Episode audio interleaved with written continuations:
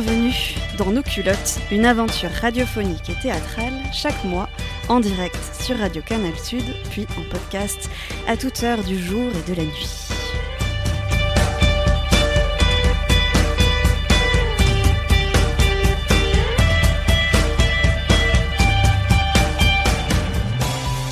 Les mois, pendant une heure, on parle en toute liberté de, de thématiques telles que les règles, le plaisir, la connaissance de soi, les critères actuels, les normes, les injonctions que l'on subit, les violences, la contraception, la maternité, le désir d'enfant ou non, la grossesse, l'accouchement, l'avortement et encore beaucoup d'autres choses.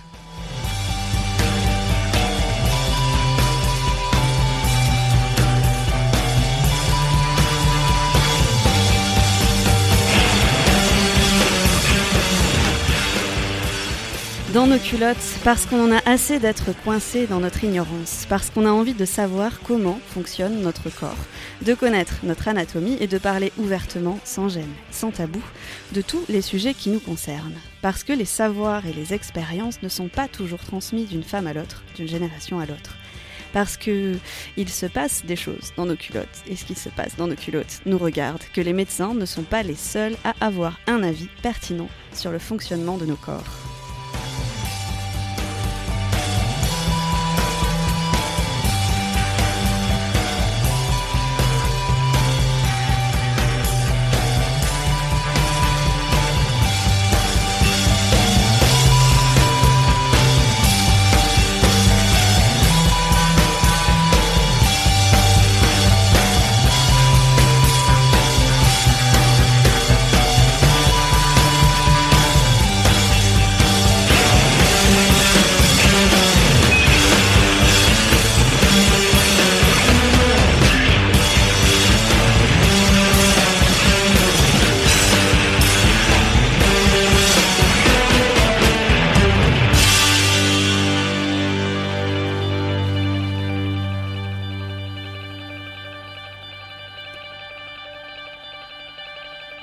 Féministes, nous croyons qu'il faut créer notre propre espace pour avoir une parole libre. Déconstruire ensemble, faire le tri dans tout ce qui nous est dit, et notamment dans le vaste monde virtuel de la toile. Allô, docteur Google? Reprendre la parole, trouver des temps pour cela, entre femmes, se servir de nos expériences comme point de départ, inviter des artistes, des auteurs, des militantes féministes, des expertes, des sexologues, gynécologues, sages-femmes, doulas, toutes celles dont la pensée nous inspire et que l'on a envie d'avoir à nos côtés, le temps de ces pauses radiophoniques. Un seul mot d'ordre, se connaître, se respecter et s'aimer. Dans nos culottes, c'est la première et c'est parti.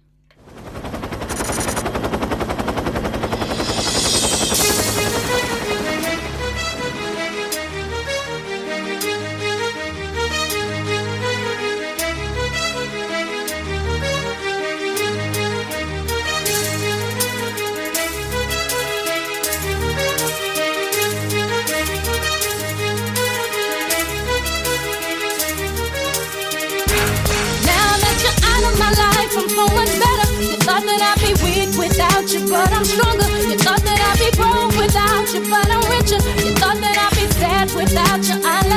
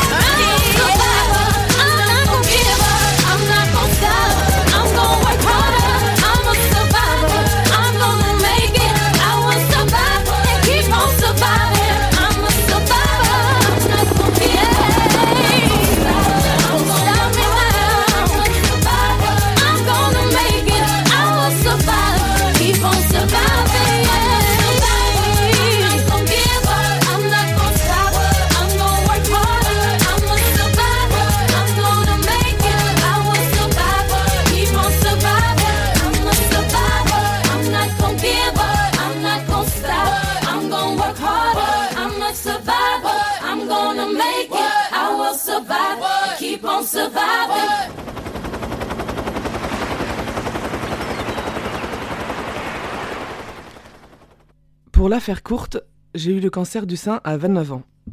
On m'a enlevé les seins, on m'en a remis en plastique, on vérifie régulièrement mes ovaires et mon utérus. On m'a aussi congelé des ovules avant la chimio, oui, parce que les traitements peuvent rendre stérile. Mais pourquoi? Parce que les ovaires contiennent tous les ovules, ou plutôt les ovocytes de toute la vie, et que donc les produits de la chimio peuvent tous les détruire. Donc mon corps contient mes ovocytes depuis que je suis née? Putain, je suis trop nul, je savais même pas ça. Maman, tu, tu le savais ça? Ah Bah non, je savais pas. Et toi, Miley? Bah non Putain, c'est ouf Attends, je texte toutes mes copines Oh là là, on est complètement désinformé. Il faut dire que j'ai cru pendant très longtemps que le pénis n'entrait pas dans le vagin et que pour se reproduire, l'homme et la femme se frottaient. Oh oui, Barbie Oh oui, Ken Jusqu'à ce que je vois un film porno en cachette, après le catéchisme avec un groupe de copains. Et que je découvre la pénétration avec des minotaures. Oui, je sais, c'est bizarre. Son pénis était bien plus gros et plus grand que ses cornes. J'ai été rassuré le jour où j'en ai vu un en vrai. Et puis ça concerne un peu tout le monde. Pas juste moi et mes proches. Si? Non? Attends. Mais les règles, c'est pas bleu? Comme dans les pubs Toutes ces histoires ont été puisées dans mes lectures ou au travers de rencontres euh, plus une touche de légende urbaine. Mais ça compte aussi comme une source d'infos. Moi, les tampons, ça fonctionne pas. Ah bon? Je continue à saigner. C'est bizarre. Je dois être mal faite. C'est la première fois? T'es sûr que tu l'as bien mis? Ben oui, je les mets derrière. Mais j'ai toujours du sang qui coule. Mais derrière. euh, Dans l'anus? Ben oui, c'est là qu'il y a les règles. I- Imaginez depuis le récit de Stéphanie, tiré du livre La vie sexuelle en France de Janine Mossouz-Lavaux, 2002.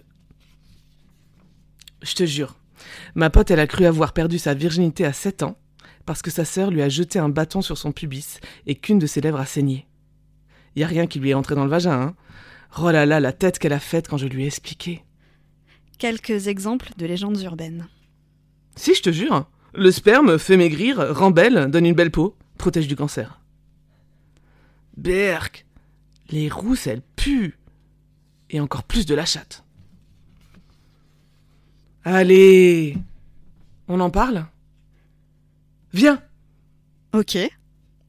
Donc tu veux faire une BD sur le vagin? Oui Le vagin, la chatte, la vulve, la noune, le minou, la minette, la zézette, et les seins, et l'utérus, et les ovaires. Extrait de Vagin tonique la, de Lily Saune, S-O-H-N. Mon petit guide décontracté de la foufoune, paru aux éditions Casterman. Merci à Claire Massol pour la lecture de ce premier texte euh, de l'émission. Donc avec nous dans le studio et pour euh, ce cycle d'émissions dans nos culottes des comédiennes du collectif Cocktail pour des lectures de textes poétiques, des textes romanesques, scientifiques, humoristiques, sociologiques. Et là pour ouvrir cette toute première émission, extrait donc d'une bande dessinée. Alors le thème de cette première émission, et pour ouvrir justement euh, ce cycle, on s'est dit qu'on avait envie de parler euh, de connaissance de soi. Parce que c'est pas. euh, voilà, c'est un vaste chantier, et, et comme on a dix émissions après. Euh, pour, en parler et pour euh, développer, voilà, on va commencer par ça. Et pour cela, on a eu envie d'inviter Capucine Moreau. L'école de Capucine a été fondée en novembre 2017, donc par cette sexologue toulousaine, Capucine Moreau. Elle nous propose, selon sa formule, de cultiver l'érotisme. Voilà une bien belle proposition qui nous a donné envie d'en savoir plus et donc de l'inviter. Dans l'heure qui va suivre, on va prendre euh, le temps en sa compagnie de développer ce que ça peut bien vouloir signifier cultiver l'érotisme et d'échanger avec elle sur euh, les très nombreuses propositions qu'elle met en place pour les femmes mais aussi pour les hommes. Des conférences, des ateliers, des cycles de croissance érotique ou encore de l'accompagnement individualisé. Tout ça, tout ça. Bonjour Capucine, Bonjour, tu vas bien? Je vais bien. Ouais. Rentrée chargée. Rentrée chargée. Rentrée très chargée. On est vraiment très heureuse de t'avoir avec nous. Merci de m'avoir invitée. Donc tout au long de cette émission, comme tu as compris, on proposera des, lectures de textes pour amener un peu de l'eau à notre moulin. Et puis n'hésite pas, euh, si, tu es d'accord, à réagir et on en parlera ensemble euh, au fur et à mesure de, cette émission. Donc peut-être qu'on peut euh, commencer par le commencement et un peu en découvrir un peu plus sur, sur toi et sur l'école de Capucine. Est-ce que tu peux nous raconter comment ça a commencé, comment a germé cette idée et qu'est-ce qui t'a donné envie de, de créer donc, cette école donc, qui, a- qui est née en 2017 En novembre En 2017. 2017. Ah, C'était euh, une, une, euh, il y avait eu des étapes euh, préalables euh, euh, à la création de cette école. J'avais déjà, euh, j'étais déjà sexologue depuis euh, depuis quelques années. Et euh, en fait, avant même d'être sexologue, j'avais envie de créer des espaces euh, d'échange, d'apprentissage, euh, de réflexion sur la question de l'érotisme. Alors j'ai préféré parler d'érotisme que de sexualité. C'était un parti pris. Euh, pour moi, l'érotisme, c'est plus large. On peut y mettre euh, des tas de choses différentes. Et ça sort de quelque chose d'un peu stéréotypé. Ça aide à sortir de quelque chose d'un peu stéréotypé. Et je me suis rendu compte d'ailleurs que le mot érotisme était beaucoup plus galvaudé. C'était plus difficile de parler d'érotisme que de sexualité. Qu'on avait des espèces de clichés. Oui, euh, par exemple, bah, autour vraiment très, ce serait la femme qui est érotique Oui, et pas l'homme, ouais. les barésies et les talons rouges, enfin des, des- vraiment des images assez caricaturales. Mhm. Euh, donc ça permet aussi de redonner un peu euh, une autre vie à ce, à ce mot-là. Euh, J'avais envie de créer ces espaces parce que tout simplement à un moment de ma vie ils m'ont manqué dans mon parcours de femme, dans mon parcours de femme qui a décidé un jour d'assumer son désir tel qu'il était. et, et de, de sortir un petit peu de, des croyances limitantes et des, des entraves, on va dire. Mhm. Et euh, j'ai cherché euh, où est-ce qu'il était possible de se renseigner en dehors de la toile, t'en parlais tout à l'heure. Et ben il n'y avait pas grand-chose. Alors il y avait des trucs, mais il fallait un peu fouiller, il fallait aller dans les euh, bas-fonds des villes. Enfin, je caricature un peu, mais enfin, c'était pas offert. Et j'ai trouvé que c'était encore hyper tabou de parler de sexualité euh, chez les femmes, chez les hommes, chez tout le monde. Et j'ai eu petit à petit à germer cette idée de dire ben tiens j'ai envie de créer des espaces vivants qui sont accessibles à tout le monde et dans lesquels on peut en venir si un jour je sais pas dans sa vie euh, euh, cette question euh, c'est même pas euh, présente des difficultés mais plutôt si on a envie de grandir parce que finalement sur tous les autres aspects de la vie on on est on trouve normal d'apprendre on trouve normal d'échanger on trouve normal de grandir d'apprendre au cours de sa vie mais sur la question de la sexualité il y a comme un truc de c'est inné ça nous tombe dessus et puis et puis évidemment, tout le monde s'éclate toute la vie durant, point à la ligne. Et c'est pas vrai. Voilà, pour faire un petit peu le- la genèse. Donc tu, à l'époque où tu as monté cette école, tu faisais déjà des consultations individuelles, voilà. Oui. pratiquais. Oui, euh, j'avais aussi euh, créé l'antenne euh, ouais, à mon cabinet. Alors, les deux se sont montés en parallèle. J'ai eu plutôt d'abord l'envie de faire des espaces collectifs communs. Enfin, tout s'est fait un peu en, en parallèle parce que j'avais envie d'offrir des propositions différentes pour certaines personnes. Le groupe, c'est pas possible, donc on commence par l'individuel et puis parfois on a envie d'aller vers le collectif et puis parfois c'est l'inverse. J'avais envie aussi de faciliter l'accès au sexologue, à la sexologue en l'occurrence. euh, parce que euh, on en a une image un peu euh, oh là là si je vais chez le sexo c'est vraiment que j'ai des grosses difficultés c'est plus tabou que chez le ou la psychologue. Et je me suis dit bon sang mais si les gens venaient plus vite plus tôt plus jeunes on gagnerait des années de de trucs qui serrent et qu'on a du mal après à, à défaire. Alors justement, c'est quoi le métier de sexologue?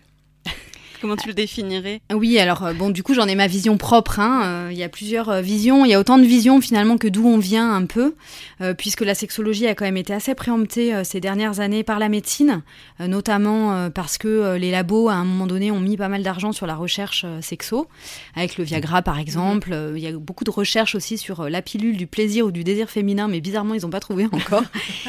Et euh, on est hyper pauvre en, en recherche en fait sexologique. Euh, Il n'y a pas de filière universitaire euh, en France. Donc la médecine en a pris un bout, la psychologie en a pris un bout, la sociologie en a pris un bout. Donc ça veut dire que quand on veut se former en France, on n'a pas un de, on n'a pas hein, une ça filière unique, euh, on va dire, et ça dépend. C'est là où on voit que la hum, la sexologie, pour moi, c'est assez politique, en fait, c'est assez militant, puisque euh, ça dépend vraiment de comment une société s'en est saisie. Et ben, chez nous, euh, on, voilà, on a beau euh, avoir l'impression que c'est partout présent. En fait, il y a encore ce truc où aucune, aucune discipline n'en veut vraiment.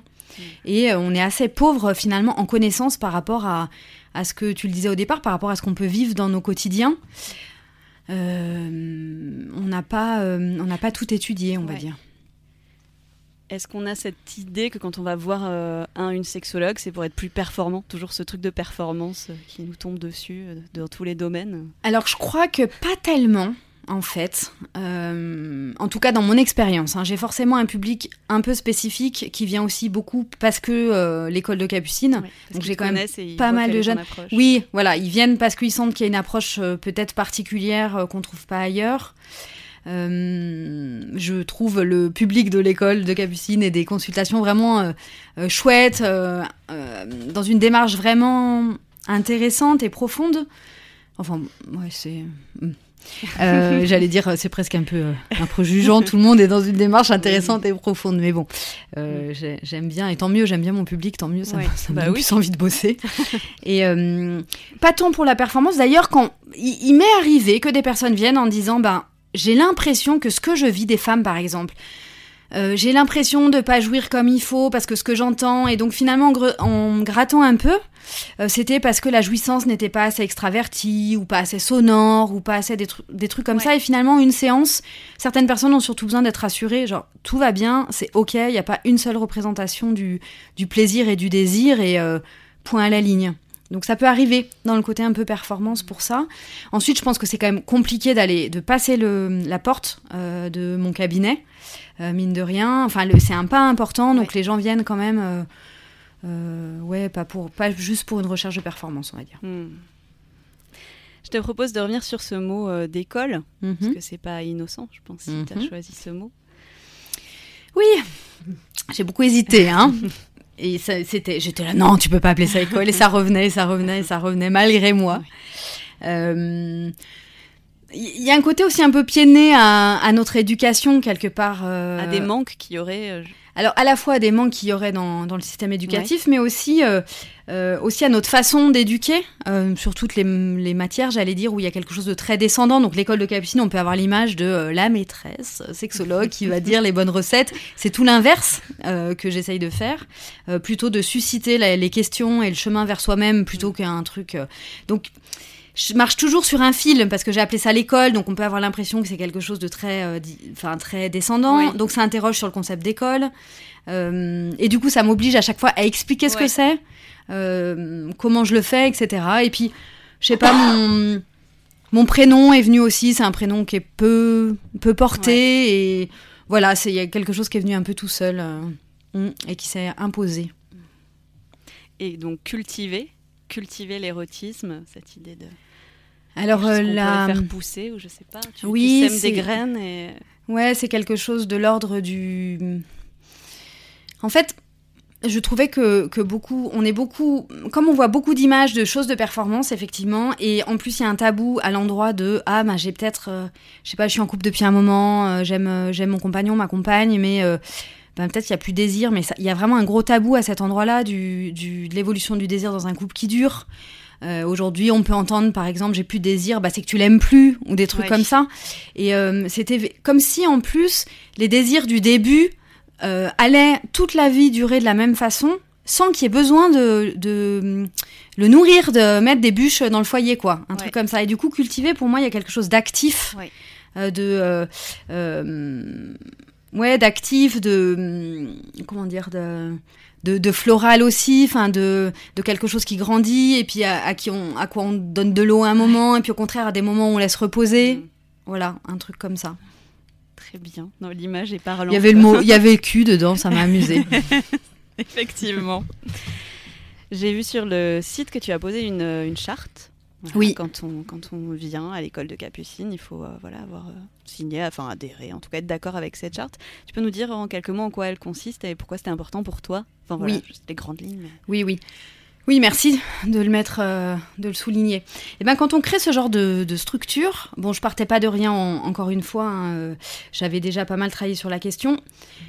C'est un peu louche. Il y a un truc d'un peu louche. Qu'est-ce que c'est quoi ce truc Euh, Enfin, la sexualité, qu'est-ce qui va s'y passer Euh, J'avais envie euh, donc de faire aussi beaucoup de propositions en mixité. Je voulais qu'on soit rassuré, en sécurité. Ce n'est pas un club de rencontre, c'est pas un club libertin, c'est pas un endroit où on vient draguer. Donc je voulais que les, les peurs que notamment les femmes peuvent avoir euh, en dehors euh, de ces espaces-là dans la société, euh, c'est-à-dire la peur d'être des proies, et les hommes, la peur d'être vus comme des prédateurs aussi, etc., euh, soient pas reproduits dans ces espaces-là. Donc c'était important pour moi euh, qu'on de, de- voilà de, de, mettre vraiment clairement des principes. Donc euh, les principes c'est le respect de c'est des principes assez alors de confidentialité c'est-à-dire que si on vient à une activité de l'école de Capucine euh, on est tranquille personne ne dira qu'on est là euh, tout ce qui est échangé tous les propos et tout reste à l'intérieur. Tout le monde respecte puisque évidemment tout le monde veut être respecté aussi. Toulouse c'est quand même une ville c'est une grande ville mais je veux dire on peut tous on le sait se croiser tous et toutes se croiser facilement. Donc il fallait vraiment que tout le monde soit en sécurité. Et j'ai des participants de l'école de Capucine qui se sont euh, retrouvés dans des réunions professionnelles super sérieuses, euh, dans les voilà, donc euh, qui, que tout le monde puisse être tranquille.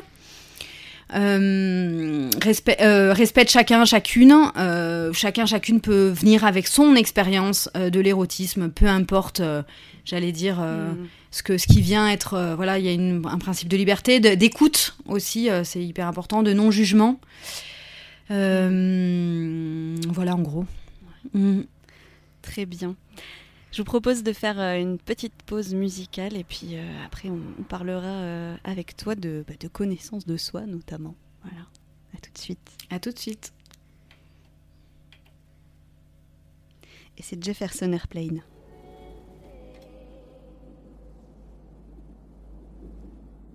Celui qui se transforme en bête se délivre de la douleur d'être un homme.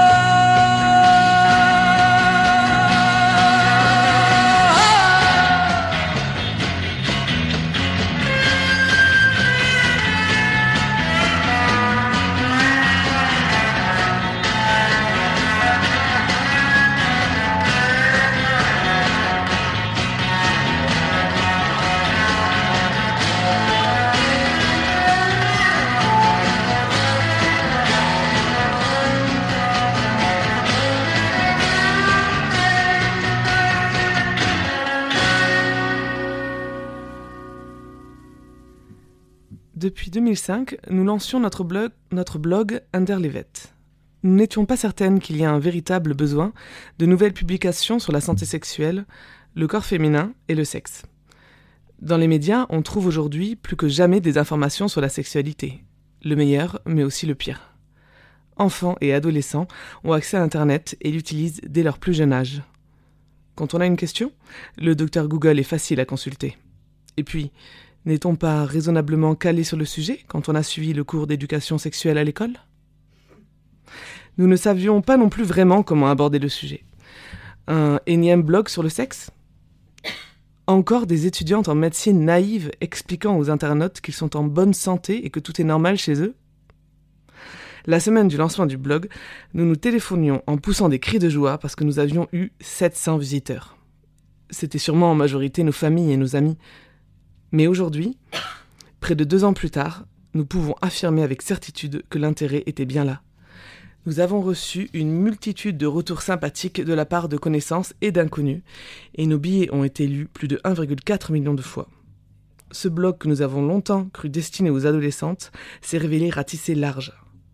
Nous recevons tous les jours des questions d'hommes et de femmes de tout âge. Souvent, on nous pose des questions sur ce que nous pensions être élémentaire et enseigné au collège. D'autres fois, il est évident que les lecteurs cherchent avant tout la confirmation que leur expérience est normale et que rien ne cloche chez eux. Malheureusement, ce sont surtout des femmes qui se retrouvent dans cette catégorie. C'est donc pour vous que nous avons écrit ce livre. Pour vous les femmes qui n'êtes pas sûres de fonctionner comme il faut, vous qui pensez que vous devriez avoir une autre apparence. Nous espérons que cet ouvrage vous apportera l'assurance dont vous avez besoin. Nous l'avons aussi écrit pour, pour vous qui êtes satisfaite et fière de l'incroyable organe que vous avez entre les jambes et qui aimeriez mieux le connaître. Le sexe féminin est passionnant et nous sommes convaincus qu'une bonne santé sexuelle passe avant tout par la connaissance de son corps.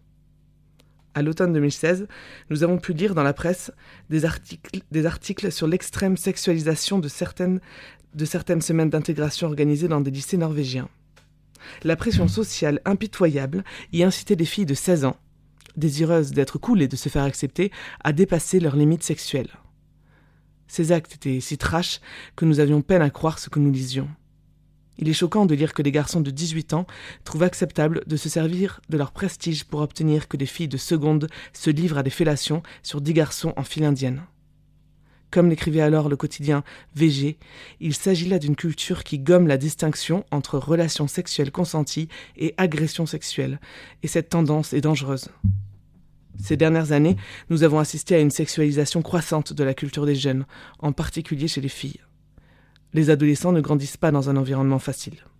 Et malheureusement, pour beaucoup, grandir implique de vivre des expériences sexuelles désagréables, qui représenteront un poids tout au long de leur vie. Ça ne devrait pas être le cas. Quand les femmes font des choix liés à leur corps et à leur sexualité, ces choix s'inscrivent dans un contexte plus général. Qu'il s'agisse de contraception, d'avortement, d'identité ou de pratiques sexuelles, ils sont guidés par des facteurs culturels, religieux et politiques. Nous souhaitons que les femmes puissent faire des choix autonomes, en ayant toutes les informations à leur disposition. Nous souhaitons que ces choix reposent sur des connaissances médicales, et non sur des rumeurs, des malentendus ou sur la peur. De bonnes connaissances de base sur le fonctionnement du corps favorisent la prise de décision personnelle avec assurance et confiance. Il faut démystifier la sexualité et prendre possession de notre corps. Avec ce livre, nous espérons vous aider à faire des choix intelligents et informés qui vous conviennent à vous. Maintenant, vous vous demandez peut-être pourquoi vous vous donneriez la peine de lire un livre de médecine écrit par deux étudiantes qui ne sont même pas encore sorties de la fac. Nous nous sommes posé la même question à de nombreuses reprises. Nous ne sommes ni diplômés ni spécialistes. C'est donc avec une bonne dose d'humilité que nous avons rédigé cet ouvrage. En tant qu'étudiante en médecine, nous possédons un avantage que personne ne peut nous enlever. Nous sommes curieuses, jeunes, et ne considérons aucune question comme idiote, car ce sont les nôtres ou celles de nos copines. Notre réputation professionnelle n'est pas en jeu et nous n'avons pas, encore, fréquenté assez longtemps le milieu médical pour ne plus parler comme tout le monde. Nous espérons que d'autres parmi nos jeunes condisciples prendront la plume qui les démange la vulgarisation scientifique, c'est top. En travaillant sur ce livre, nous nous sommes souvent rendus compte que nous nous étions totalement mépris sur certaines choses. Nous aussi, nous étions victimes des mythes qui entourent le sexe féminin, car ils sont nombreux.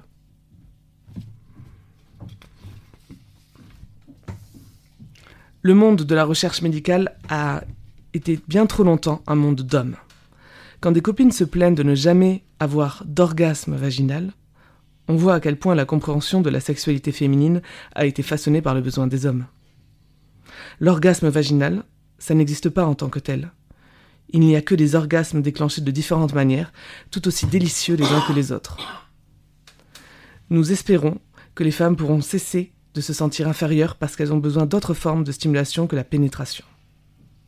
De nombreux sujets sont abordés dans cet ouvrage et nous espérons que vous vous réjouissez de ce voyage à travers le sexe de la femme, depuis la vulve jusqu'aux ovaires. Avec un peu de chance, la lecture de ce livre sera aussi instructive pour vous que sa rédaction l'a été pour nous. Le plus important à nos yeux serait qu'après l'avoir lu, vous puissiez lâcher vos inquiétudes. Un corps n'est rien qu'un corps. Nous en avons tous un, et au fil de la vie, il nous offre des joies et des malheurs. Soyez fiers de ce qu'il arrive à accomplir, et soyez patiente avec lui quand il galère. C'était un extrait du livre Les joies d'en bas, tout sur le sexe féminin, paru aux éditions Actes Sud, écrit par euh, donc deux étudiantes en médecine à partir d'un blog, étudiantes à l'université d'Oslo en Norvège, et je pense que je vais écorcher leur nom, mais je vais quand même les dire, c'est Nina Prochman et Hélène Stockendal. Capucine, je sais pas si tu connaissais euh, ce livre, si tu en as entendu il parler. a fait grand bruit. Mm. Et c'est- bien, d'après toi, voilà, que Ouais, c'est avoir ce livre qui est Mm. gros quand même, hein, c'est Oui. un- très Ouais. détaillé Oui. sur, euh, sur, sur notre anatomie, sur euh, voilà, la vulve, la contraception, tout, tout Oui. ça. Il y a de quoi dire. Il y a, il y a- il y a de quoi on est plutôt bien affublé. On est en tant que en tant que femme, il y a pas mal de choses à dire. Il y a eu effectivement, comme elles le disent, beaucoup de de fausses idées, de p- fausses représentations. Et à mon avis, on est même encore euh, loin de tout savoir Ouais. euh, et de prendre pleinement euh, la mesure du potentiel qu'on peut avoir. euh, Mm. de jouissances diverses et variées ou de Ouais. non-jouissances j'aime bien à la fin je sais plus à un moment donné elle dit oui mais le laisser aussi tranquille ouais, Ouais. on a aussi le droit à des moments de d'avoir envie de rien ou, ou de mettre notre désir ailleurs Ouais. euh, dans autre chose dans je sais pas dans notre quotidien dans la création dans plein d'autres Ouais. trucs et c'est ok aussi parce que on, souvent je trouve que pour la sexualité on passe un peu d'une injonction à une autre Euh, c'est marrant parce que l'histoire de, évidemment, la pilule contraceptive, ça a été euh, un grand truc pour les femmes, etc. Mais euh, ce qu'on voit aussi, c'est que du coup, euh, au moins, il y avait des, il y avait des moments où les femmes pouvaient dire, bah non, j'ai pas envie. Puis à un moment, de- du coup, après, avec la pilule, elle devenait tout le temps disponible. Donc, il y a comme un truc de, on passe de, on n'a pas le droit d'être, on n'a pas le droit de jouir, d'avoir du désir, à, il faudrait avoir du désir tout le temps et jouir tout le temps. Mm. Et en fait, ben non, ça dépend. Ouais. Mm. Donc là, euh, c'est donc Nina et Hélène qui parlent de l'ouverture du blog. Dans, dans le, dans le texte. Euh, et je me demandais, voilà, les réactions aussi, toi, quand tu as monté l'école de Capucine, un peu de tes proches, ta famille, est-ce qu'on est qu'on parle de l'école de Capucine euh, pendant le repas de Noël euh? Ouais, bonne question. Ça a été, ouais, ça a été une aventure. Bah, déjà de dire que je faisais, euh, je prenais des études de, de sexologie, j'allais vraiment être dans le dans la partie. Ça me, je voulais être visible pour que tout le monde puisse venir et euh, se s'identifie quelque part. Donc pas euh, beaucoup de gens qui travaillent sur euh, dans ce domaine-là qui alors pas, pas les sexologues, hein, mais qui euh, ont des paroles sur les sexualités, qui ont soit des pseudos, soit qui, enfin, qui se planquent un peu. Euh, moi, c'était l'inverse de ce que je Ouais. voulais dire. Euh, ça fait bouger tout le monde autour de moi, c'est assez chouette. Euh, je viens pas d'un milieu familial où la parole est aisée sur ce sujet. Je dois pas m'attaquer à ça par hasard. En général, euh, Mm. ça fait partie aussi de nos parcours et Ouais. et du coup, ça a, ça a hum, créé des espaces de possibles hyper intéressants qui étaient, qui n'existaient pas avant. Donc, il a fallu du temps petit à petit. Euh, voilà, pour que, ben, pour que ça soit non seulement accepté, mais vu comme une vraie ressource en fait Mm. auprès de mes proches. Et aujourd'hui, je pense qu'à un moment donné, euh, j'ai eu un peu des craintes par rapport à ça quand même. Euh, aujourd'hui, c'est vraiment euh, très tranquille. Bon, il y a certaines soirées où ça me, j'ai la flemme de dire que je suis sexologue et- parce que je sais que ça va susciter euh, des questions, des, parfois des zones de stress, des trucs comme ça. C'est alors, on est comme les psychologues, euh, on n'analyse pas tout le temps tout le monde. On ne peut pas lire sur vos fronts euh, comment est votre vie sexuelle et on n'en a pas envie parce que moi c'est mon métier, donc à l'extérieur, à la limite. Prends rendez-vous, prends une consultation. en tout cas, je ne, je n'interviendrai pas dans Oui, les oui. intimités sans y être autorisée. bien sûr. Euh, voilà, mais c'est une, une super belle aventure. Mm. Mm. Dans le, donc le, texte de, que vient de lire Claire, à un moment, on parle des adolescents, des, Oui. des médias, euh, de cette pression sociale, et puis du coup des violences qui, qui, qui peut y avoir. euh, on parle de ces week-ends d'intégration, euh, après un peu plus vieux. Est-ce que toi, par exemple, les adolescents, c'est adolescentes, c'est un, un public euh, voilà, qui est concerné par l'école de Capucine, où tu aimerais, où tu as déjà des choses mises en place? Alors, on avait euh, commencé euh, avec une, femme qui s'appelle Delphine Binet, qui travaille beaucoup avec les ados, à monter des ateliers, effectivement, pour les ados aussi, euh, qui ont été euh, suspendus pendant un temps, parce qu'il y a eu tout un débat aussi autour de l'éducation à la sexualité dans les écoles, avec plein de fake news et tout. Donc, Bon, moi j'ai eu envie plutôt de d'abord d'asseoir euh, l'école de Capucine avant de proposer éventuellement des trucs pour des jeunes parce qu'on sent que c'est. Alors c'était ceux qui venaient, c'était. euh, là-dessus. Il y a beaucoup de cris- Ouais. euh, crispations. Donc ceux qui venaient, c'était les enfants de ceux qui venaient à mes ateliers d'adultes, on va dire. Donc c'était assez sympa. Euh, j'ai été, con- j'ai été euh, sollicitée par la médiathèque là de. Mon Dieu, comment elle s'appelle déjà? Médiathèque. Cabanis. Merci. Oui. Euh, pour animer justement une, une conférence que j'ai nommée Une éducation au plaisir, point d'interrogation. C'est comment on peut euh, accompagner nos jeunes euh, dans euh, la découverte de leur plaisir dans un contexte bon, où effectivement, euh, Docteur Google, euh, le porno et compagnie, euh, il y a beaucoup de, de jeunes qui, qui sont aujourd'hui... qui tombent sur des images porno sans l'avoir voulu. Donc, bam, ça leur saute dessus à 11 ans, 12 ans, donc c'est quand même pas rien. Et c'est... Voilà, je... C'est comment on peut faire dans ce contexte sans diaboliser ce contexte, parce que de toute façon, il existe. Euh, et comment aussi on peut collectivement avoir une autre vision du plaisir, parce que finalement, on critique le porno qu'on que on regarde massivement, puisque ça marche très bien. Euh, mais aussi parce que, enfin, les, les- les relations comme elles sont montrées dans la violence et tout, c'est aussi parce qu'on a une représentation du plaisir et de la sexualité qui est quand même euh, extrêmement tabou. Donc du coup, il faut qu'on aille vers une transgression. Enfin, il y a un truc comme ça Ouais. pour pour s'exciter. Et, et si on, on a collectivement une autre, un autre regard sur euh, nos désirs, nos plaisirs, sur euh, quelque, enfin, qu'on arrive collectivement un peu à, bon, c'est un vœu pieux parce que ça fait quand même quelques générations que ça nous pèse dessus, mais on peut aussi agir sur les générations d'après, nos enfants, euh, les jeunes qui sont autour de nous, même si on est, même si on n'est pas parents. Hmm. Voilà, donc peut-être, probablement, moi j'aimerais bien faire des ateliers de, de euh, mais même 4 ans, c'est-à-dire 4 ans, c'est pas l'apprentissage de la sexualité, mais c'est l'apprentissage avec les parents peut-être de, tiens, la sensualité, euh, comment c'est euh, d'être euh, de- d'être bien dans son corps, ne serait-ce que ça, finalement, on n'est pas une société euh, de corps, hein, on est quand même très dans le mental, Euh, jusqu'à, ben, euh, j'anime, euh, ah oui, alors maintenant j'a- j'anime, c'est chouette, avec une association qui s'appelle Brain Up, des, des ateliers dans les EHPAD, dans les établissements pour personnes âgées dépendantes. Génial, et on a parlé justement la dernière fois, j'ai mis un gros coup sur l'auto-érotisme, j'appelle ça l'auto-érotisme, parce que ces dames qui avaient euh, 80 et quelques euh, n'avaient certes plus de compagnons, mais enfin bon tant qu'à faire, autant... voilà, et euh, Ouais. du coup on, on a parlé de ça. Elles ont appris ce qu'était un clitoris, elles ne savaient pas. Voilà. Mm.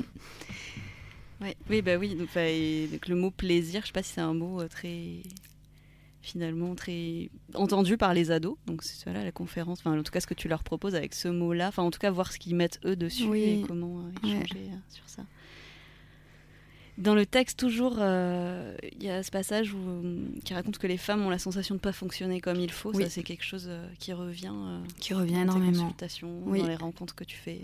Ouais, j'accompagne pas mal euh, beaucoup de femmes de tous âges. Je- J'anime aussi des, ce que j'appelle des cycles de croissance érotique pour des groupes en non-mixité euh, pendant six mois. C'est une rencontre par mois, toujours le même petit groupe. Mhm. Et alors c'est génial de voir comme euh, des, des femmes du coup de différentes générations peuvent parler de leur plaisir, de leur euh, désir, euh, de leur euh, jouir et se dire ok je suis pas toute seule. Ah mais toi tu ré- c'est exactement l'inverse de moi. Ah mais toi t'es différente, toi t'es comme moi. Ok et tout est ok. Euh, quelque part c'est très très riche. Et euh, on travaille beaucoup en, en consulte aussi euh, individuelle hein, sur justement les croyances, comment ça a été de comment était l'environnement familial, les lignées de femmes, et puis la connexion au corps aussi, au lâcher prise, au euh, aux sensations, euh, à la, et puis euh, fou de la- on- ils en parlent dedans, hein, de la connaissance aussi, ok, on, comment on est foutu. Ouais. oui, effectivement, le vagin a très peu de terminaisons nerveuses, donc on ne jouit pas. le, le vagin est un conduit qui permet, si je puis dire, de, de, de, de venir toucher d'autres zones qui nous permettent d'avoir du plaisir, mais pas en lui tout seul. Enfin, donc aussi de, l'éducation quelque part aussi, Ouais. un peu théorique. Et puis mettre des mots mettre des mots parce qu'on n'a pas forcément appris à mettre des mots. Je reçois des couples aussi. Euh, c'est même pas qu'on est gêné, c'est comme si c'était pour pas mal de personnes, c'était euh, c'était pas un sujet. Et on- du coup, comment on en parle, comment on, comment on arrive à désacraliser un Ouais. peu le truc. Je trouve que ça c'est euh, c'est important aussi de mettre des mots. Mm. Et c'est ce qu'on va essayer de faire ici, nous, euh, pendant ce, ce cycle d'émissions dans nos culottes.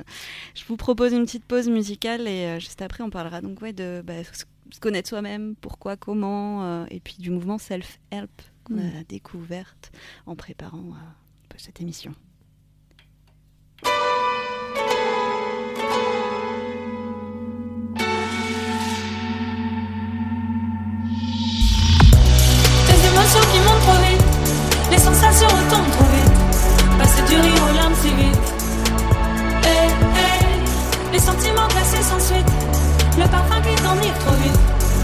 Du rire aux larmes si vite.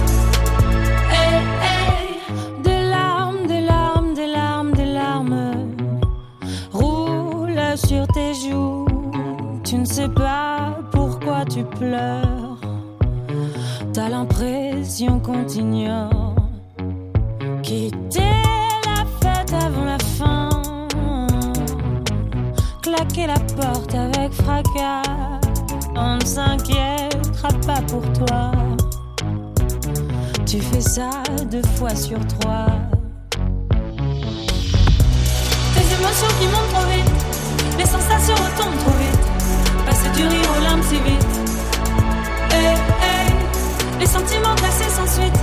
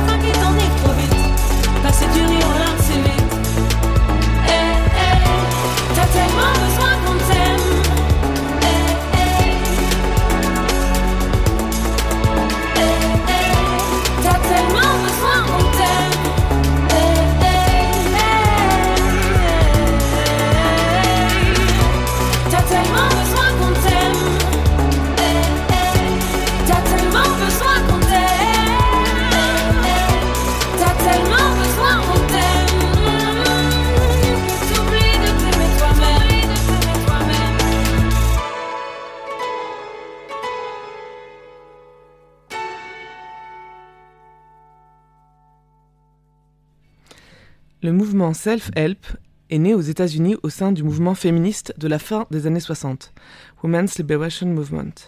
Ce mot self-help n'a jamais eu de traduction satisfaisante en français.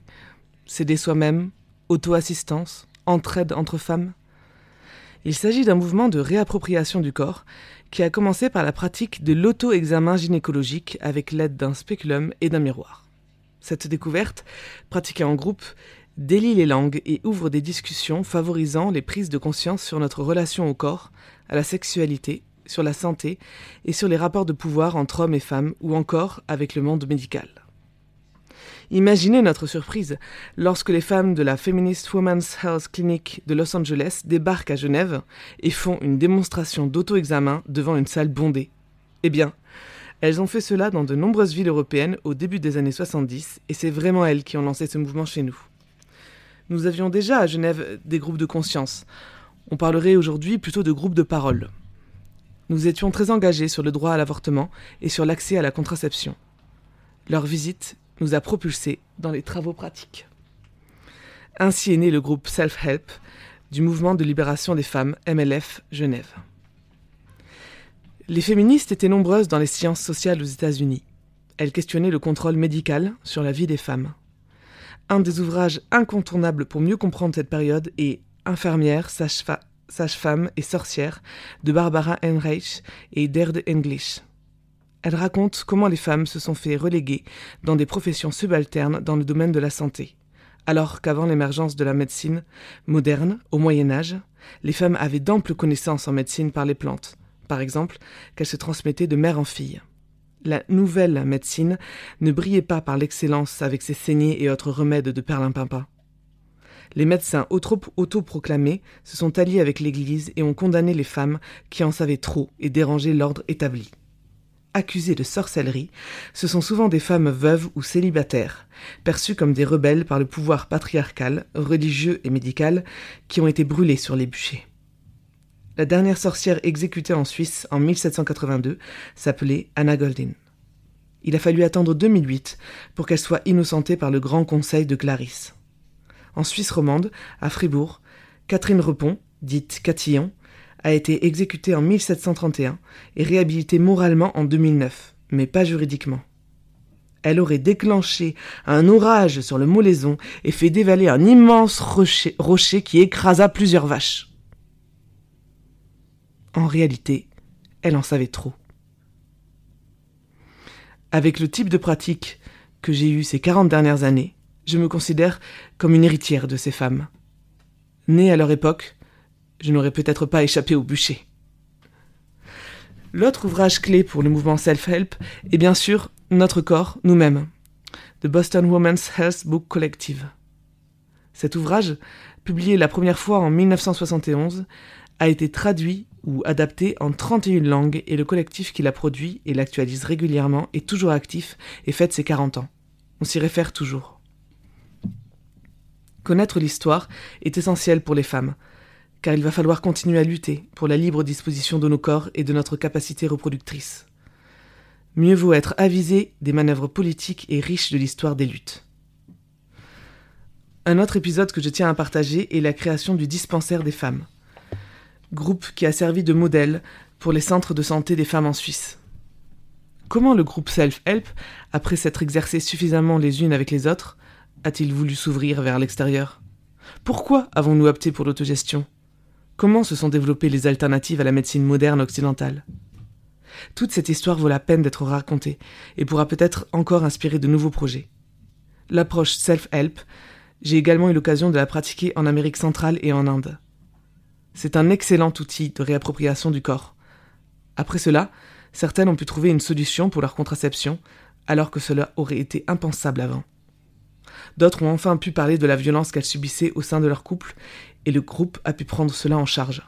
En Inde, des femmes analphabètes ont appris à utiliser les plantes médicinales qui poussent autour d'elles et sont devenues des leaders popula- populaires dans leur communauté. Un spéculum et un miroir, un groupe de femmes derrière une porte fermée avec les enfants occupés ailleurs, elles n'hésitent pas longtemps pour se réapproprier ce qui leur appartient. L'approche self-help, c'est révolutionnaire. C'est une approche qui demeure actuelle, j'en suis convaincue. Ce qui me tient à cœur, c'est que des femmes continuent à faire face à leurs soucis de santé collectivement et non seulement individuellement, même si leurs soignants-soignantes sont excellents, excellentes. Dans notre relation au corps, à la maladie et à la guérison, il y a tant de choses qui interfèrent. L'environnement, mais aussi les rapports hommes-femmes, les rapports dominants-dominés, et tout cela, si nous devons l'affronter chacune seule ou avec un, une psychothérapeute, cela va continuer pour l'éternité.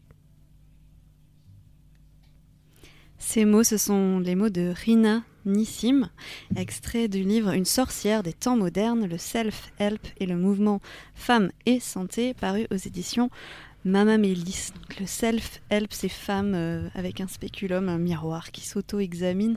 J'avais envie de te demander, Capucine, toi, quel, euh, quel regard tu portes euh, sur ce mouvement, cet outil de réappropriation du corps euh, Est-ce que, voilà, est-ce que ça existe encore? Est-ce qu'il y a des gens qui font encore ça? Voilà Ça a été aussi, En quoi ça a été important? Voilà. euh, ça a été aussi euh, utilisé dans la, enfin utilisé, repris dans la sphère artistique. Mhm. J'avais participé à un- il y a quelques années, cinq ans peut-être, un festival à Montpellier où une, une, euh, américaine euh, qui vient euh, vraiment de ces mouvements-là s'était allongée sur une table avec un spéculum et montrait, proposait que chacun puisse aller voir son col de l'utérus. Et euh, c'est vrai que c'est pas grand chose, je veux dire, euh, d'aller se regarder. J'avais euh, participé à un atelier comme ça, c'est très émouvant parce qu'on est plein de femmes d'un coup. Alors, il y en a qui ont leurs règles, qui saignent, d'autres. on a eu un mouvement, enfin quelque chose qui est né à Toulouse là très très récemment et puis et puis qui visiblement pour le moment est un peu en temps d'arrêt. Donc on, on espère, enfin que, peut-être Ouais. ça puisse être repris. Alors là aussi c'est euh, c'est pas hum, forcément. En fait, quand on est sur ces sujets, c'est pas toujours évident d'exister et de d'assumer de porter ça, parce que mine de rien, euh, on peut avoir une partie des soignants euh, du corps médical qui dit mais enfin quand même, pourquoi vous appropriez ces savoirs-là? Euh, Quelque chose qui peut être encore un peu jugé étonnant. Qu'est-ce qu'elles font Qu'est-ce que voilà. Donc oui, je trouverais chouette que que ça soit, mais même ça devrait être. Je sais pas, généralisé, euh, me semble-t-il. Euh, moi, je me dis, une petite fille, quel meilleur cadeau déjà on peut lui donner, par exemple, que de lui donner une- un miroir à un moment donné en lui disant, euh, alors c'est pas ta zézette, non, euh, voilà, tu as une vulve, tu as un clitoris, c'est comme ci, c'est comme ça. Enfin, je veux dire, on nomme un pied un pied, un genou un genou. Bon, le problème, c'est que c'est un truc collectif, c'est-à-dire que si- vous expliquez à votre fille euh, exactement, bah ça c'est mon clitoris et tout, et que le lendemain elle dit à, sa, à toutes ses copines à l'école, euh, tu n'as pas, mais non, c'est pas une zézette, alors là t'as le clitoris, là t'as l'entrée du vagin, enfin, euh, ça, ça fait peur un peu, comme euh, comme quelque chose qui devrait être un peu uniformisé. Hmm. Mm, me semble-t-il. En tout cas, oui, on a à gagner de, bah, de nous observer, à mon avis, euh, chacune à l'âge où on commence, peu importe. hein. Il y en a qui ont la qui ont l'environnement de le faire très tôt, de se regarder, de prendre un petit miroir, tiens, comment je suis faite, de se toucher, de, de se masturber, euh, de, de se frotter contre leur oreiller, j'en sais rien. Et puis il y a des environnements où c'est pas possible. Soit parce que c'est trop coincé, c'est juste pas possible, euh, soit parce que on s'est réprimé. Ça existe encore. euh, Je, et je vois énormément de femmes, même jeunes, qui me disent bah, un jour on m'a dit euh, c'est pas possible, mets pas la main dans la culotte et, et ne fais pas ça. Donc à partir de là, évidemment, euh, c'est compliqué de d'apprendre à jouir après euh, quand euh, quand on a, on a eu cette vision aussi euh, sale. Ouais. euh, de je, je vois encore beaucoup de femmes qui disent ouais mais c'est pas beau, ça sent pas bon. Euh, Waouh. Mm. Il y a du boulot. Ouais, en même temps c'est euh. C'est ça vient de plein de choses et euh, ouais. encore aujourd'hui et en même temps c'est un super continent encore à découvrir mais euh, donc plus il y a d'initiatives oui je pense que plus c'est intéressant Mm. Est-ce que le fait aussi que donc c'était plutôt dans le texte précédent, ce soit un, monde d'hommes, ce soit les hommes, en tout cas les médecins pendant très longtemps, voilà, qui, les femmes en tout cas qui en savaient trop, c'était des sorcières, Eh on les oui, brûlait. Donc c'est dangereux d'en savoir trop, donc c'était caché. oui d'en savoir trop et puis la, la puissance euh, jouissive d'une femme euh, ça pouvoir. peut envoyer quoi c'est un pouvoir euh, je veux dire on en plus on n'a pas ce truc de de de, de, euh, de, de- pas forcément ce truc de retomber euh, on a on a moins de con- moins de, de contraintes que, que quelqu'un qui est né avec un pénis Euh, bon après c'était aussi beaucoup la reproduction. Or euh, l'acte reproductif coïtal euh, n'est absolument pas fait pour jouir, faire jouir une femme quoi. Je veux dire euh, ce qu'on sait faire de façon innée, à savoir euh, pénis dans vagin, euh, mouvement mécanique et éjaculation, on est je veux dire, on est programmé pour éjaculer, enfin, en, rapidement, parce que de toute façon, euh, euh, 3-4 minutes, sinon qu'est-ce qui se passe? Donc, c'est-à-dire que tout le reste, c'est apprentissage, quoi. Donc, on risque pas de jouer comme ça. Bon, les gars, s'ils restent, euh, enfin, ceux qui ont un pénis, euh, s'ils restent dans leur programme, c'est pas très rigolo non plus. Et donc, on a tous un peu de boulot aussi, pour en faire autre chose. Ouais. Mm. Et du coup, donc, dans cette émission, on avait envie de parler de, de connaissance de soi. On s'approche de la fin de cette émission, mais c'est quoi se connaître? Qu'est-ce que ça veut dire se connaître et avoir une bonne relation à soi? Et puis comment on fait? Enfin, c'est quand même une, une vraie Oui. question. Oui. Et en quoi c'est euh, important pour soi, pour les autres Ouais, je pense que euh, la sexualité est hyper associée, notamment pour les personnes qui sont euh, qui ont été euh, éduquées en tant que filles et femmes. La sexualité, le plaisir, le désir, c'est très lié à l'amour, donc c'est li- relié à l'autre. Euh, donc on l'autre euh, détient les bonnes euh, les bonnes les bons boutons pour vous pour nous faire jouir, pour nous donner du désir et compagnie et ça nous ça appartient ça, ça appartient un peu à l'autre. Alors qu'en fait, à mon sens, si on se réapproprie euh, je veux dire un désir, un désir euh, brut, hein, je veux dire euh, même qu'on n'utilise pas, enfin qu'on met pas dans la matière. Enfin, euh, c'est aussi notre ressort de pouvoir le, si on veut, hein, de pouvoir le l'entretenir, de pouvoir le faire vivre, se connaître. Ça permet aussi d'être plus autonome dans la gestion, si je puis dire, de son, bah, de, de sa pulsion sexuelle, de et et du coup ça permet aussi quand la sexualité a lieu avec l'autre d'être dans quelque chose de plus relationnel et un peu moins de de besoin, j'ai besoin de, j'ai besoin euh, de jouir, j'ai besoin d'avoir du plaisir, ben ça peut-être qu'on peut se l'apporter soi-même et de changer de regard aussi sur euh, bah non, c'est pas c'est pas c'est deux choses différentes de vivre euh, son érotisme avec soi-même et de le vivre avec quelqu'un d'autre. Euh, c'est pas forcément triste quand on a un compagnon ou une compagne, et ben c'est garder sa bulle intime, c'est possible. Sa bulle euh, auto-érotique, euh, ben, pourquoi pas? C'est deux choses complètement différentes, hein, parce que j'entends encore aussi aujourd'hui que, que se masturber, c'est tromper, entre guillemets. Euh, et, euh, et puis au-delà de souvent on se masturbe euh, finalement femme comme homme avec quelque chose d'assez pulsionnel. On se connaît bien on sait faire c'est ça peut être bien plus efficace d'ailleurs que quand on est avec quelqu'un. Et euh, ben, comment aussi on peut venir se visiter un peu aller voir d'autres zones de notre corps et même se faire l'amour quelque part se, se caresser en entier voir voir comment c'est moi j'aime bien proposer aux, personnes de euh, quand elle quand elle se elle et il hein, se caressent d'être à la fois la, la celui ou celle qui reçoit les caresses parce que c'est, on est souvent celui ou celle qui, qui qui a le plaisir et qui jouit mais d'être aussi la main qui euh, enfin la main les mains les objets j'en sais rien euh, qui donne du plaisir parce que euh, ça permet d'avoir une relation de soi à soi euh, souvent dans ce processus, je trouve, d'autoconnaissance de soi, euh, il peut y avoir beaucoup de croyances qui arrivent, de un truc désagréable, mais qu'est-ce que je fais? Ou genre, mais c'est nul tout seul, ou des trucs comme ça. Et de pouvoir euh, juste observer ce qui se passe. Et puis, encore une fois, il n'y a rien d'obligatoire non plus. Mais par contre, la, capacité de, plaisir, c'est quelque chose quand même pour moi qui se fait, qui, se développe et qu'on peut faire grandir déjà individuellement. Ça fait partie des, des sujets dont tu parles dans tes conférences? Oui, c'est drôle d'ailleurs que vous commenciez le cycle par euh, ce sujet, Ouais. parce que j'ai un peu le même réflexe dans, dans ma programmation de l'année. C'est que je commence, en fait, j'ai plusieurs thématiques dans Ouais. l'année, et je commence par le sujet déjà de l'auto-érotisme, d'abord soit Mm. euh, avant la rencontre à l'autre.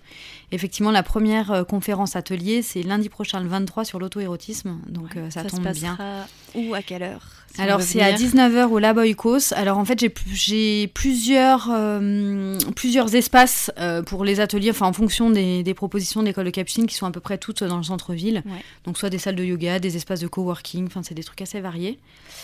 Euh, donc c'est à 19h, tout se fait sur inscription via le site euh, l'écoledecapucine.com.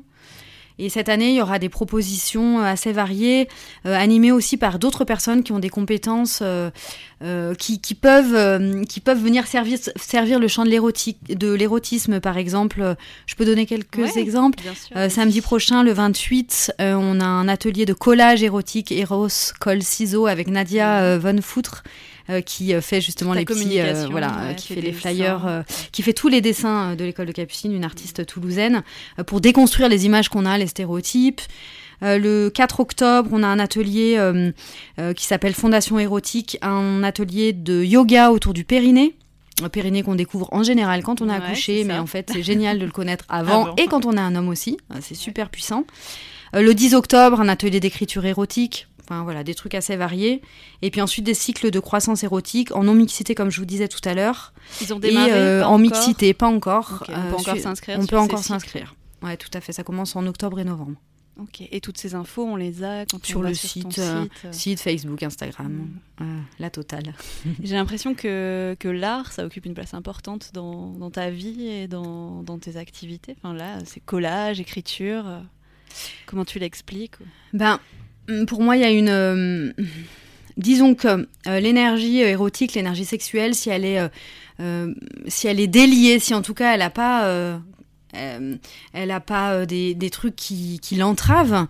euh, elle peut être euh, enfin, utilisée, servie dans la sexualité, mais dans n'importe quel type de créativité. Et donc pour moi, il y a des ressorts euh, qui sont aussi euh, euh, des ressorts euh, communs à l'art, toute pratique artistique, à mon avis, ben, qui, qui sont de puiser au fond de, de soi, d'aller, de faire jaillir ce qui vient de nous et de trouver ce chemin-là. Et je trouve que du coup, ça se marie bien. les deux se marient bien. euh, me semble-t-il. Et du coup, ça permet aussi de dire, ben, ok, on peut avoir des périodes où on a une, une énergie sexuelle débordante, mais comme je vous disais, qu'on va servir ailleurs euh, Ouais. pour autant. Et on est, on, on n'est pas, on parle beaucoup de santé sexuelle aujourd'hui. Euh, Certes, c'est bon de faire l'amour, certes, c'est bon de jouir, mais on peut aussi euh, vivre du- des mois sans, des, une vie sans, et, et être vivant quand même si c'est pas entravé, quoi, si ça circule. Un truc comme ça. Très bien. On ne finira pas donc sur des conseils 5 fruits et légumes par jour, temps de masturbation, temps de Covid. C'est ça. Merci. C'est parfait. Euh, et des nouveaux défis cette année? Tu t'en lances, on va peut-être finir sur ça, voilà, sur euh, Ah, il y en a tout le temps. tout le temps, tes idées, tes envies. euh. Il y en a tout le temps. Euh, là, donc la programmation est assez bien fixée pour l'année, donc c'est assez chouette, ce qui permet un peu de un temps de un temps de hum, du coup de je sais pas de de- de- de- d'approfondissement Ouais. aussi à côté. Le cycle de croissance érotique mixte, c'est nouveau. Donc là, C'était quand en non-mixité quelque chose. avant. C'était en non-mixité. Euh, donc cinq dimanches dans l'année euh, je, que j'animais avec euh, Hélène Spielmann, qui est une prof de yoga. Euh, des nouveaux projets de conférences, Ouais. euh, peut-être euh, à Mix Art Miris pour un festival euh, d'écoféminisme en mars, Ouais. n'est-ce pas? On peut le dire, festival Sauvageonne euh, auquel le collectif Cocktail va aussi participer avec ce cabaret euh, chez Germaine. On en parlera plus précisément, mais qui est à l'origine de ce cycle d'émissions euh, aussi. Et puis des projets d'écriture aussi euh, de mon côté. Donc euh, voilà, c'est envie de, de mettre, de mettre euh, tout ça euh, quelque part. Ouais. Mm. Super. Bon, on a dépassé le temps, mais je vous propose quelques notes de musique avant de conclure vraiment cette première de Dans nos culottes.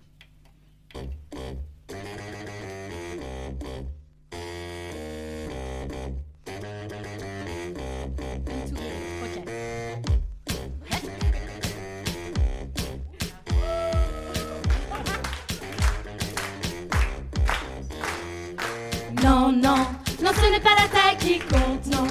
Ouh, non, non, non, ce n'est pas la forme qui compte, c'est pas la compète. T'es con, pas raison, t'es complexe,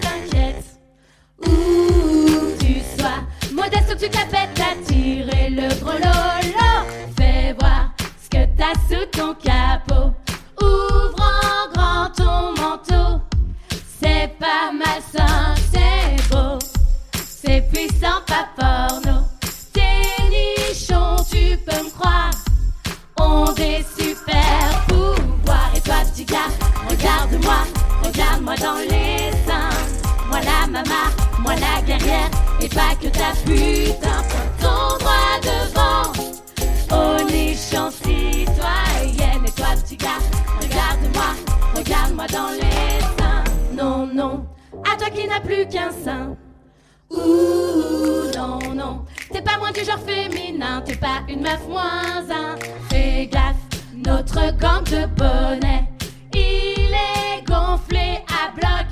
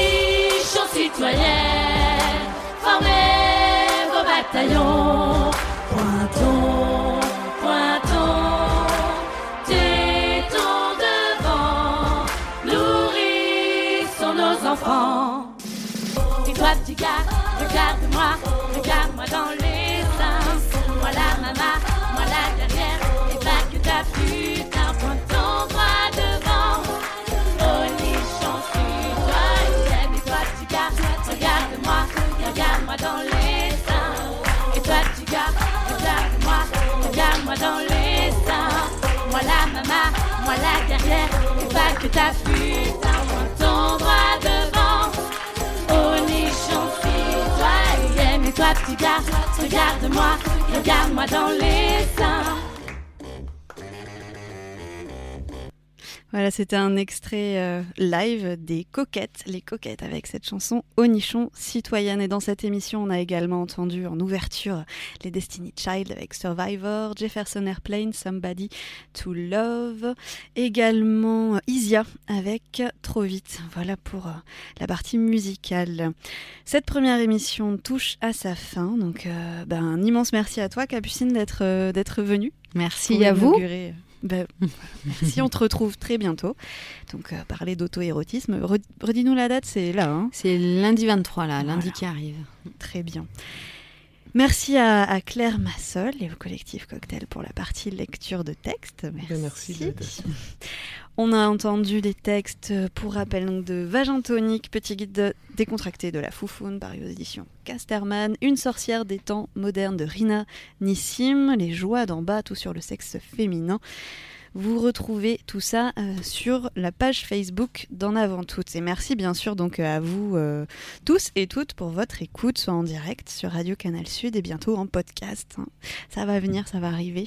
Si vous voulez suivre le projet, allez sur Facebook, émission En Avant Toutes, ou bien sur la page du collectif Cocktail euh, pour le cabaret chez Germaine. Ces émissions mensuelles se veulent un espace d'échange, de découverte, voire de soutien mutuel. hein. Quand il faut, on aurait tort de s'en priver.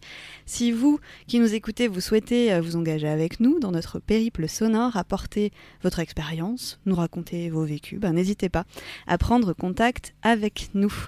On a envie de faire en sorte que ces émissions soient ouvertes pour que dans nos culottes puissent permettre aux femmes et aux personnes non binaires de faire des choix éclairés en ayant des connaissances, des informations, des informations si possible, voilà, critiques, indépendantes de tout intérêt, quel qu'il soit, et dans une volonté féministe, bien sûr, vous l'aurez compris. La prochaine émission, c'est le 4 octobre, et euh, je sais pas ce qu'on peut dire, on va dire, ça va saigner. Oui. on parlera des, des règles, des ragnouches, des ragnagnas, coulis de tomates, débarquement des Anglais. Il y aura des invités, euh, voilà, c'est en cours d'élaboration, des lectures, des extraits sonores, de la musique. Voilà, on vous retrouve donc j'ai dit la date 4 Oui, octobre. Voilà, le 4 octobre, c'est un vendredi de 15h à 16h. Donc bah voilà, d'ici là, prenez soin de, de vous, portez-vous bien dans vos culottes et, et partout ailleurs. Salut